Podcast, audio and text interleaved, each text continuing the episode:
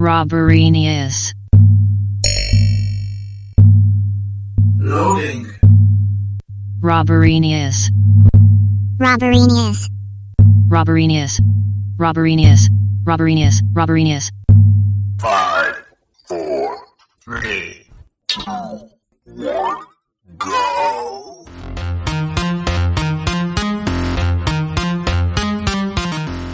Bienvenidos a Roborenius Curiosity, el informativo más cañero de noticias curiosas y absurdas pero 100% reales.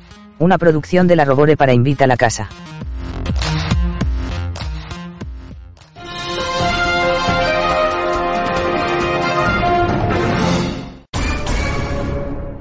Un artista crea un atasco ficticio para engañar a Google Maps.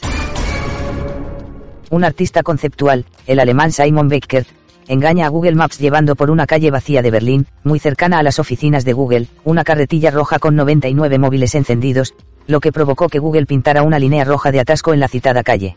En realidad esta performance no sirve de nada, pero demuestra que el ser humano tiene mucho tiempo libre para producir tonterías revestidas de arte, si bien el autor defiende que es un alegato a la libertad y una crítica a la ultraconexión y dependencia digital en la que vivimos, así como una denuncia a la centrificación de las grandes ciudades, vaya crack. Muere un acróbata tras lanzarse en un cohete casero para demostrar que la Tierra es plana. Otro iluminado a escena. Hablamos de Mike Hughes, de profesión acróbata y aventurero, que falleció hace pocos días al lanzarse en un cohete casero que fabricó él mismo en el desierto de California. El paracaídas se desprendió nada más despegar el proyectil, y el astronauta aficionado cayó a unos centenares de metros de la plataforma de despegue. Todo se grabó para un programa de televisión. El representante del fallecido aseguró que su terraplanismo era una estrategia para recaudar fondos de asociaciones negacionistas. Efectivamente, fue al cielo este hombre, pero para no volver. Descanse en paz. La marca de cerveza mexicana Corona, en dificultades por el coronavirus.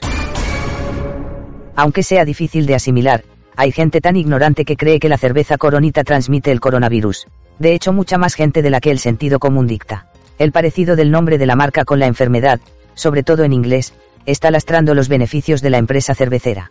En Estados Unidos el nivel de idiotez es supino. Una encuesta publicada por CNN dice que el 38% de los bebedores de cerveza de Estados Unidos ha dejado de consumir la cerveza corona por el coronavirus. Otras fuentes ponen en duda ese porcentaje o que el motivo real de no consumirla sea el coronavirus.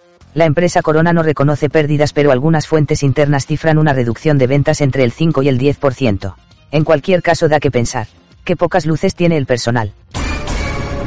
Dos fans denuncian a Madonna por empezar tarde sus conciertos. Es un hecho que Madonna es una diva y una estrellona del pop, pero cuando tarda la intemerata en salir a los conciertos los fans se mosquean, con toda la razón. Dos seguidores de la cantante, Antonio Velota y Andrew Panous, han presentado una demanda en la Corte Suprema de Brooklyn por publicidad engañosa contra la cantante y la promotora del evento, alegando que Madonna comenzó a cantar entre dos y tres horas tarde en dos conciertos en la Brooklyn Academy. Piden daños y perjuicios y la devolución de los 300 euros que pagaron por las entradas. No sé si es más friki pagar 300 euros por ver a Madonna o denunciarla. Puma lanza unas zapatillas que se parecen a Adolf Hitler. Que hablen de ti aunque sea mal. El lanzamiento de las zapatillas de Puma Storm Adrenaline que se parecen a Hitler se ha hecho viral en las redes sociales y la verdad es que un aire se dan.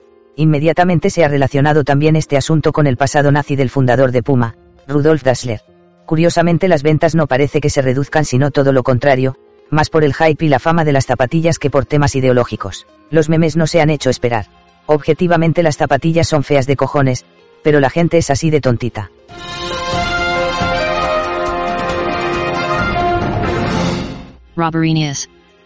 News. Robbery News.